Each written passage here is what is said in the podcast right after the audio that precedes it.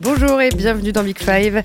L'équipe de France va bientôt se lancer dans la Coupe du Monde et aujourd'hui on commence donc notre tour d'horizon de ses adversaires avec l'Australie. L'Australie bien connue des Bleus, battue au premier tour du Mondial russe il y a 4 ans. Alors où en sont les Australiens aujourd'hui? Peuvent-ils rivaliser avec les hommes de Didier Deschamps? Le sélectionneur Graham Arnold a convoqué un effectif prometteur mais peu expérimenté.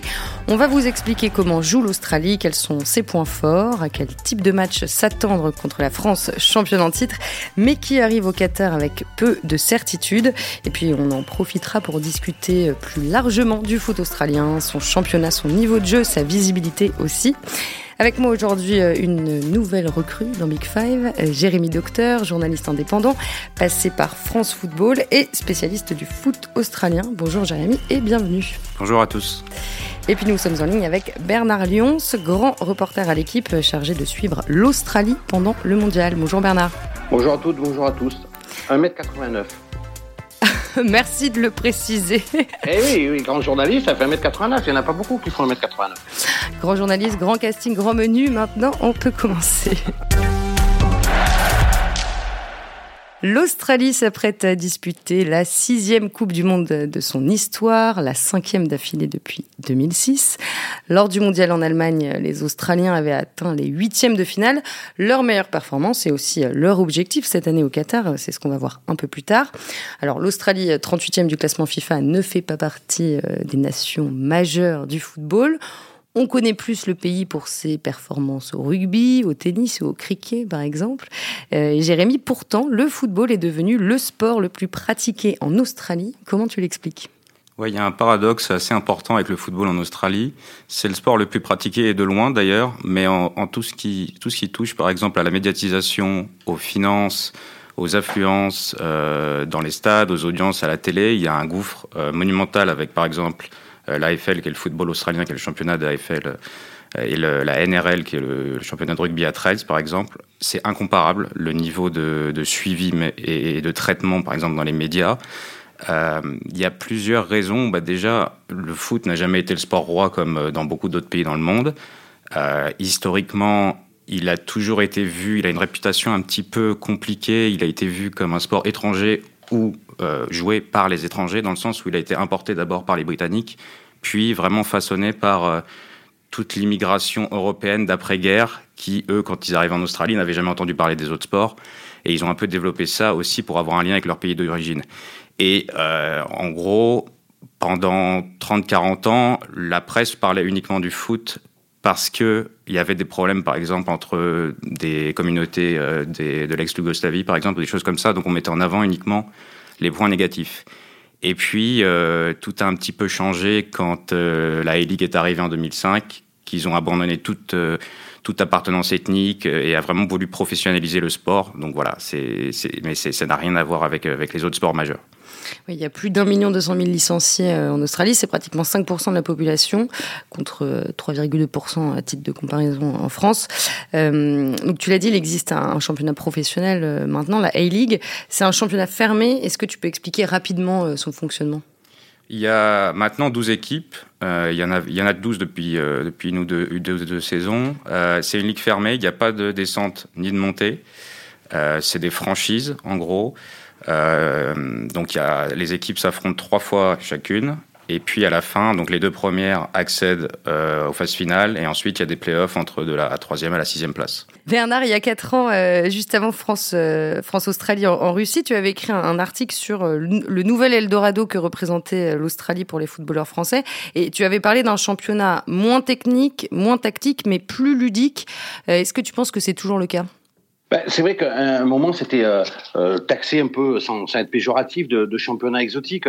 Euh, des anciens grands joueurs comme William Gallas avaient terminé leur, carrière là-bas. Aujourd'hui, on a quand même des, joueurs un petit peu plus en, phase de transition qui, vont jouer. Je me rappelle de, de Faïd Ben Kafala, le, meneur de jeu des, des Girondins de Bordeaux, qui est parti là-bas, qui est allé terminer sa carrière. c'est plutôt quand même, ça reste aller jouer en Australie euh, plus un projet de vie qu'un projet de, de, carrière euh, professionnelle, parce qu'il y a une qualité de vie qui est absolument euh, extraordinaire. C'est un pays, euh, et on vient de le dire, très sportif, mais il y a, a l'aspect ludique, il y a on prend le temps de vivre en, Australie, mais on n'y va pas vraiment pour des ambitions sportives, comme on vient de, l'expliquer si brillamment mon, mon, ami et, et confrère. voilà, c'est un championnat un peu sous une formule euh, américaine, c'est-à-dire c'est le football américain, c'est c'est une ligue qui est fermée, il n'y a pas un suspense, c'est pas des, trop de grandes équipes. Euh, mais on s'aperçoit que par rapport à, il y a euh, quatre ans et, la défaite des Soqueros en match d'ouverture face à, l'équipe de France, il y a quand même une majorité aujourd'hui de joueurs de, de, la sélection qui sont restés et qui jouent dans son championnat australien, ce qui pose d'ailleurs un problème de compétitivité. En termes de niveau de jeu, justement, à quel, euh, quel championnat on pourrait euh, comparer la A-League hein? C'est dur de, de, faire des comparaisons. Je dirais euh, milieu de tableau Ligue 2 ou nationale, en gros. Mais quand on compare, par exemple, à d'autres ligues asiatiques, type Japon ou Corée du Sud, c'est plus fort là-bas. Il n'y a, a qu'une équipe, par exemple, il n'y a qu'une équipe australienne qui a gagné la Ligue des champions asiatiques. Et Bernard, est-ce qu'on peut parler d'une certaine influence de la Première Ligue en termes de jeu et d'intensité?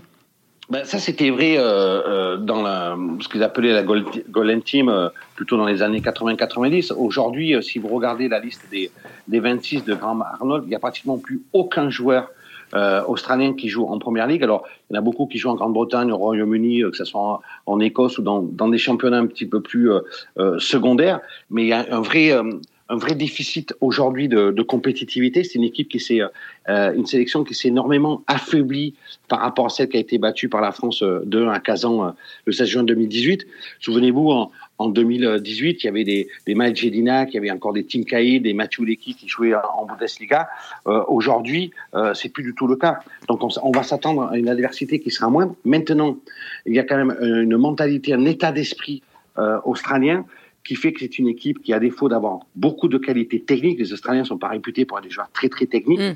même s'il y a eu quelques exceptions, c'est surtout des, des, joueurs qui sont euh, très sportifs, très athlétiques, très physiques, qui vont beaucoup courir et qui vont faire beaucoup courir les Bleus. Petite mm. anecdote, en 2018 avec l'Iran, l'Australie avait été l'équipe qui avait le plus couru euh, lors de la Coupe du Monde en Russie. Oui, on va, on va reparler justement dans un instant de cette, euh, cette opposition entre euh, les Bleus et les Australiens euh, il y a quatre ans. Avant ça, juste une question, Jérémy. À quel point, enfin, tu, tu y as un petit peu répondu au début, mais à quel point le foot est suivi en, Australie?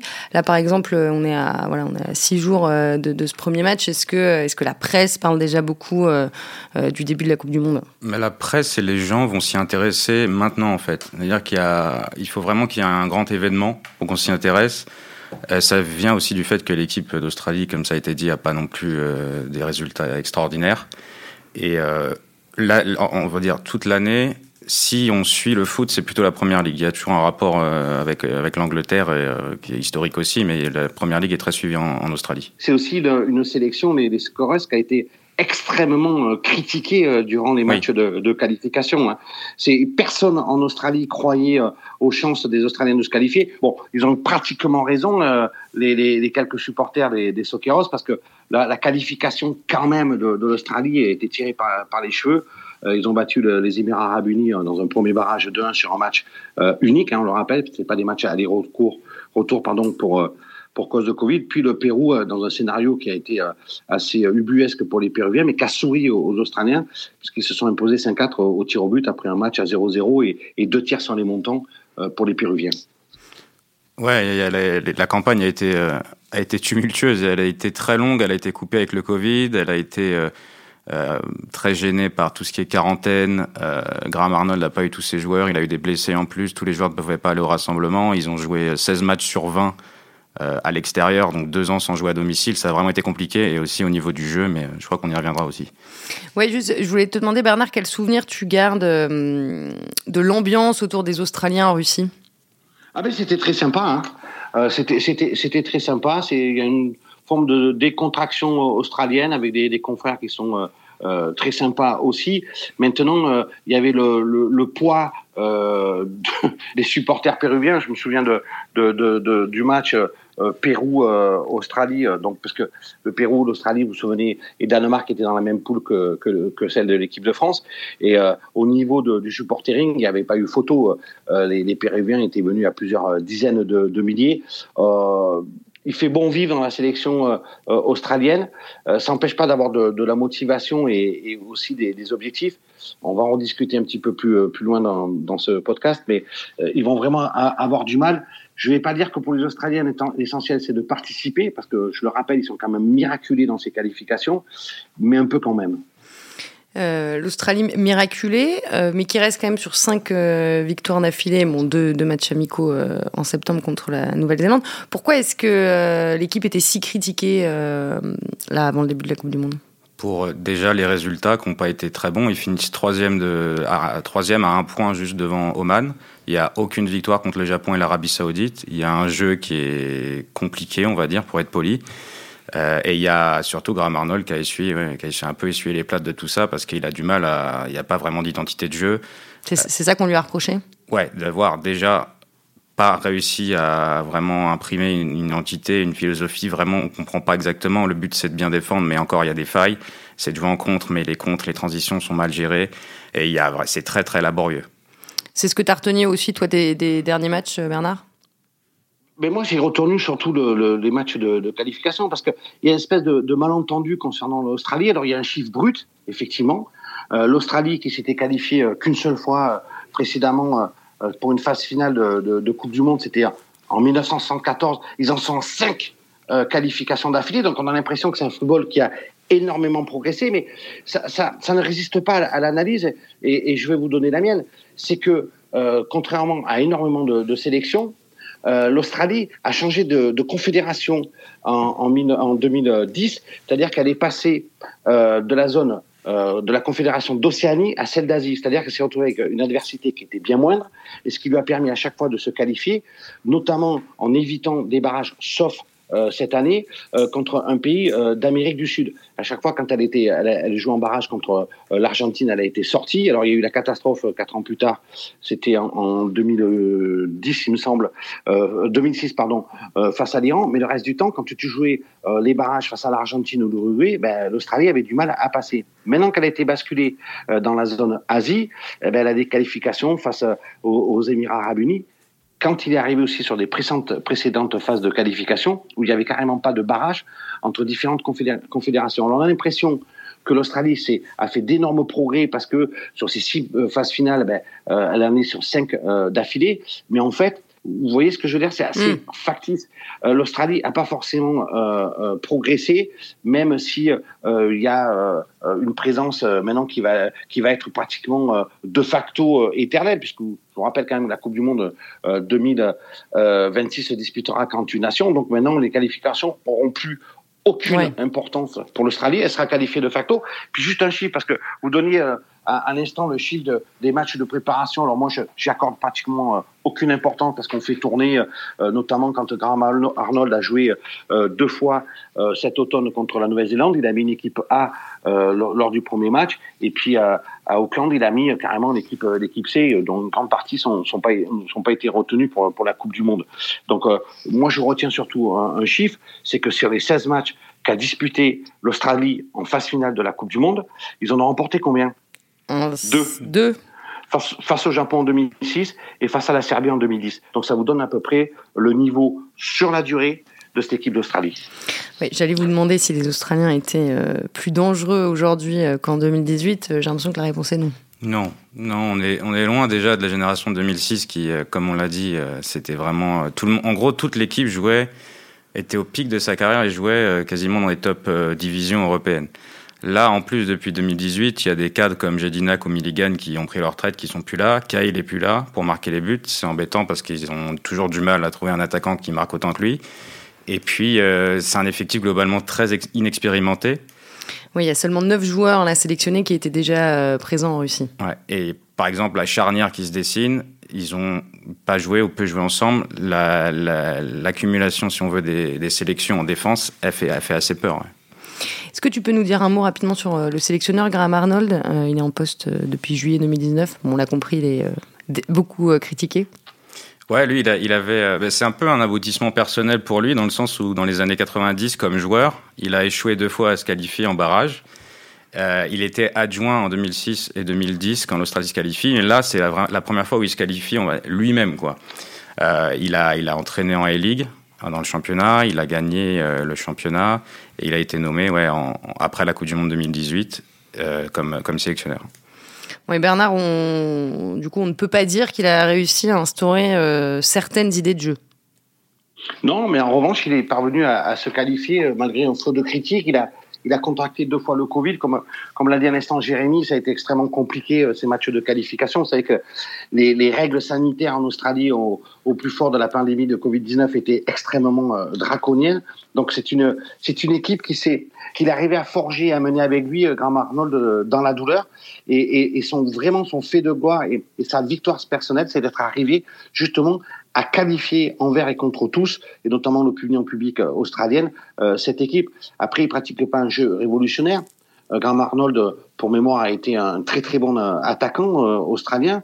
Il aurait peut-être même sans doute été le meilleur buteur de l'histoire du championnat d'Australie si s'était pas expatrié, un des premiers à s'être expatrié en Europe.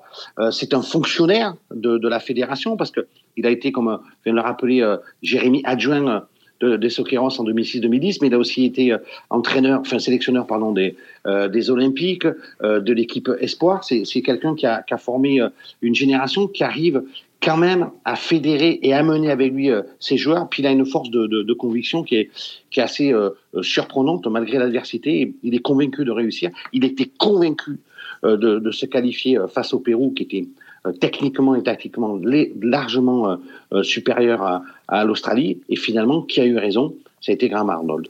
Alors, il a concocté une liste de 26 joueurs, euh, dont plus de la moitié euh, évolue en Europe, on l'a dit. Euh, Jérémy, quels sont les leaders de cette sélection? Il y a le gardien, Matthew Ryan, qui a, qui a, joué notamment à Brighton, qui a été prêté à Arsenal, à la Real Sociedad. Euh, qui est toujours le gardien et qui est le capitaine. Il y a Aaron Moy qui joue maintenant au Celtic, qui a retrouvé d'ailleurs l'ancien sélectionneur de l'Australie, euh, Ange Postecoglou. Il y a toujours des joueurs comme Matthew Lecky, qui avec, euh, comme Bernard l'a dit, qui avait joué en Bundesliga. Et puis ensuite, c'est des joueurs euh, moins connus, euh, mais qui, ont qui commencent à avoir une petite expérience en sélection, parce que mine de rien, il, il a, il, il a essayé il a tenté beaucoup de joueurs sur cette phase de qualification, puisque des, comme on l'a dit, il y avait eu des absents, mais au final, il a gardé un noyau dur à la fin et euh, il essaye d'arriver avec cette équipe un peu près soudée à la Coupe du Monde.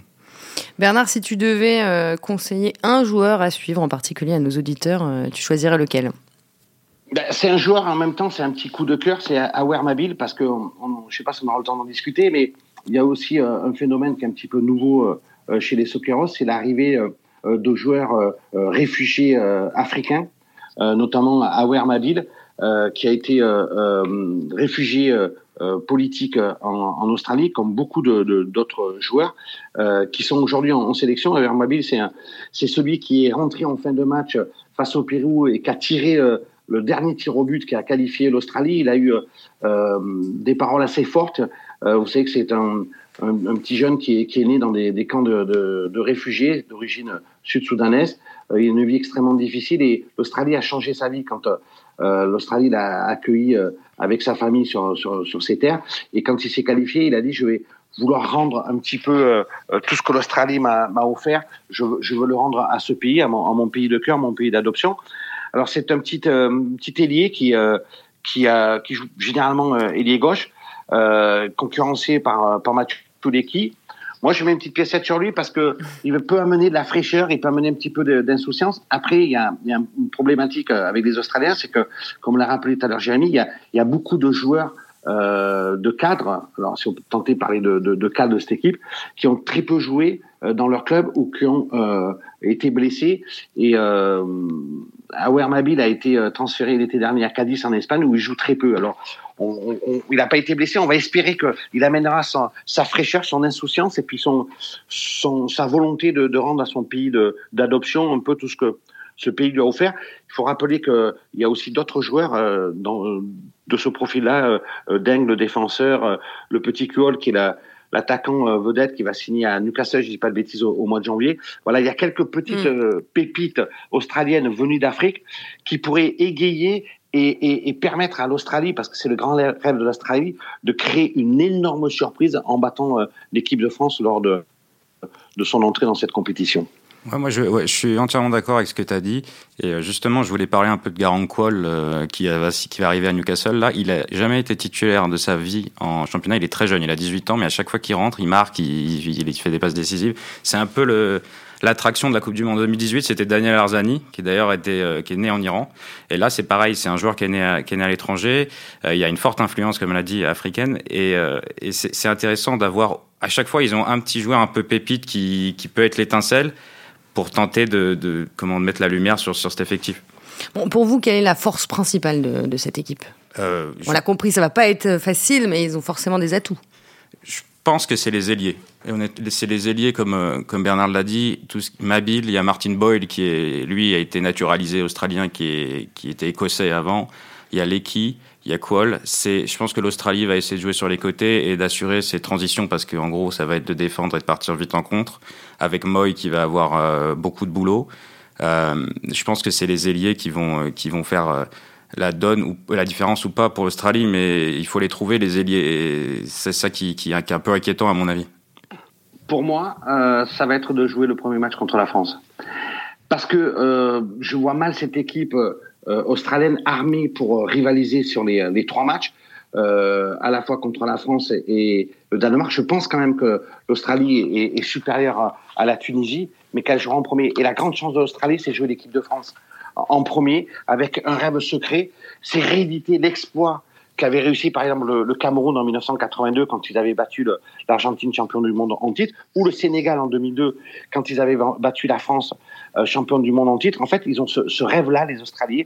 Les Australiens, c'est de vivre enfin leur moment de gloire. On rappelle les statistiques en phase finale de, de Coupe du Monde, c'est seulement deux victoires en 16 matchs. Ils se disent que s'ils jouent tout sur ce premier match et qu'ils arrivent à créer la surprise et accrocher l'équipe de France, eh ben peut-être qu'ensuite tout sera possible euh, dans cette, dans cette Coupe du Monde. Je pense que si la France les avait joués en, deuxième ou, en troisième euh, rideau ou en troisième lame, ça aurait été beaucoup plus compliqué pour les Australiens. Le championnat australien s'est arrêté. Les Australiens sont en train de se préparer contrairement à toutes les nations européennes, puisque nous, on a eu cette hérésie en Europe de décider de jouer au football alors que ça servait absolument à rien, si ce n'est à blesser euh, Kimpembe et consorts jusqu'au 13 et 14 novembre. Mais tous les adversaires, tous nos adversaires, eux, ils se préparent tranquillou pénardou et ils vont arriver au taquet. Et je vous assure que les Australiens, s'ils n'ont pas un gros potentiel technique, s'ils n'ont pas de grosses individualités, d'un point de vue athlétique, physique et mental, ils vont donner beaucoup, beaucoup euh, de, de fil à retourner aux, Français qui, eux, justement, physiquement, risquent de ne pas être au top pour le premier match. Et euh, s'il y, a un autre aspect, je suis d'accord avec, euh, avec, ce Bernard dit sur le, le fait peut-être c'est mieux de prendre la France au début parce que la France peut être encore en rodage et avoir du mal à se lancer, et on l'a vu en 2018 notamment. Il y a un autre aspect intéressant. S'il joue parce qu'il sort d'une blessure au ligament croisé, c'est Harry Soutard qui fait 2 m 01, qui est, qui a 6 buts en 10 sélections et qui était d'ailleurs à 6 buts après 5 sélections. C'est-à-dire qu'à un moment, l'Australie jouait à tous les matchs, il marquait un voire deux buts. Et ça, sur les coups de pied arrêtés, ça peut être une, une force aussi euh, pour l'Australie. Oui, justement, j'allais vous demander, compte tenu des, des, incertitudes des Bleus euh, que Bernard a évoquées en partie, euh, sur quoi les Australiens vont devoir insister pour espérer battre cette équipe de France? Coup de pied arrêté c'est le, je pense que c'est le seul domaine où euh, l'Australie peut rivaliser. Après, euh, physiquement, peut-être aussi, s'il y a toujours ce cliché de, l'Australie qui est une équipe physique, il y a le fighting spirit, ce qui est encore vrai parce que d'un sens, ils ont rien à perdre, donc euh, ils vont tout tenter. C'est un peu, en même temps, ils jouent les champions du monde en titre, ils ont rien à perdre, donc ils, ils, peuvent tout tenter. Et physiquement, ils peuvent les gêner. Ils vont, à mon avis, tenter de mettre euh, devant un attaquant assez grand pour jouer en appui, pour récupérer les, pour être là sur les centres. Mais euh, dans, beaucoup de domaines, la France est supérieure. Il y a, il y a toujours des possibilités. Peut-être sur les coups de pied arrêtés. Je pense que c'est l'arme euh, qu'ils vont utiliser et qu'ils ont utilisé d'ailleurs dans les qualifications et ça n'a pas trop marché à chaque fois. Je rappelle que la France avait battu l'Australie euh, 2 buts 1. C'était une petite euh, petite victoire euh, lors du premier match euh, il y a 4 ans. Un but de Griezmann sur penalty et un, un, de Pogba en fin de match après l'égalisation australienne. Bernard, qu'est-ce que tu retiens de cette courte victoire française en Russie? Ben, que les Français euh, avaient, euh, avaient patiné un peu bafouillé leur football. Hein. Ils avaient eu euh, des difficultés parce que c'était leur premier match. Alors, vous savez, généralement, quand tu es une petite équipe, tu essaies d'être au taquet dès le premier match. Quand tu es une grande équipe qui vise d'aller très loin dans une compétition, bah, tu es un petit peu en rodage sur, sur les premiers matchs et puis tu montes en puissance à partir du quatrième, c'est-à-dire à partir des, huitièmes des finales et des matchs à élimination directe.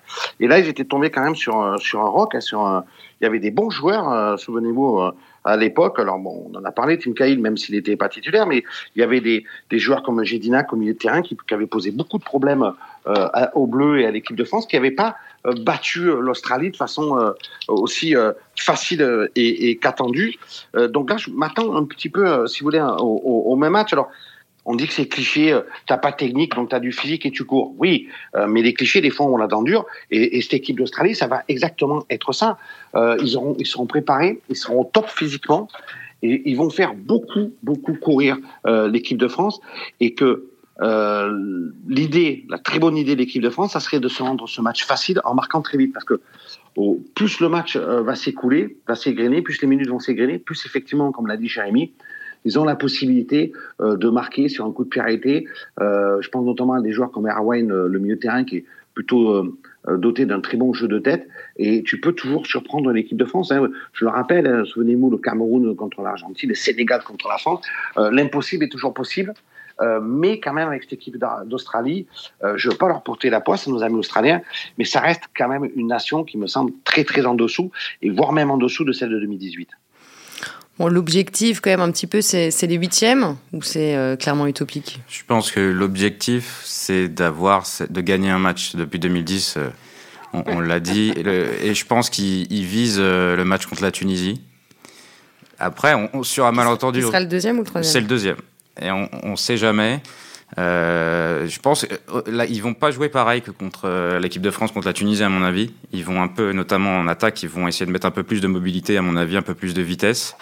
Euh, mais réalistement, ça va être difficile de passer, mais au moins avoir une victoire. Et puis les, Australiens, ils sont contents à partir du moment où euh, voilà, ils ont perdu, mais ils ont tout donné.